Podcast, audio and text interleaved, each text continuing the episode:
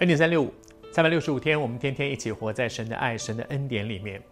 这几天我们都在分享，我想很多人，我们都一样，我们都好渴望在我们的人生当中经验一个祝福，就是可以有一个蒙福的婚姻、蒙福的家庭。我们还是说，打开圣经，你得到属灵的原则。当你知道了这些属灵的原则，你真的愿意顺服的照着去做，你就必然蒙福，必然得到属天的祝福。而在这一系列当中，透过亚伯拉罕，透过以撒自己本身，透过他周围许多的人，包括这个为他回去找一个合适的结婚伴侣的老管家，从他们的身上，我们都学到很多重要的功课。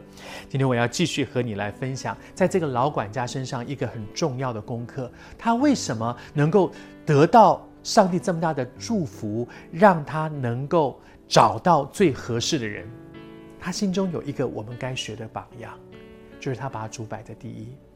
他到了利百加的家里面，他们家摆下了宴席招待他，知道哇，这个是亚伯拉罕家族的这个仆人来这在这里为他找一个媳妇，哇，大摆宴席请他吃。这些饭菜都摆好了之后，他说来吃来吃来吃。他说不，我不吃，我现在不吃，为什么呢？生气、不高兴、挑饭菜都不是。他说，因为我是有任务来的。我要先完成我的任务。他把主人的事摆在第一。今天，你我都是神的仆人，在你我的生命当中，有没有这样的特质呢？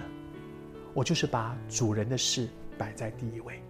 当你愿意把主人的事摆在第一位，你一定蒙福，你一定蒙伟。我求神帮助我们在神的恩典当中，让我们享受那个属天的祝福。你愿不愿意把主人的事摆在前面？当你把我们天上的这一位主的事摆在前面，有的时候是要付代价的。啊，在台湾，男生到了二十岁都要当兵。在当兵的时候，恐怕很多基督徒都会碰到一个状况，就是大家坐在一起，然后要开始开动。你到底要不要把主主的事摆在前面呢？成为一个基督徒。我们吃饭之前不知道要谢饭吗？但是会不会有点尴尬呢？会不会会被别人笑呢？会不会被别人欺负呢？很多基督徒大概都在你在谢饭的时候，你的饭就被别人拿走了，菜被别人吃掉了。但是我愿不愿意付代价的把主的事摆在前面呢？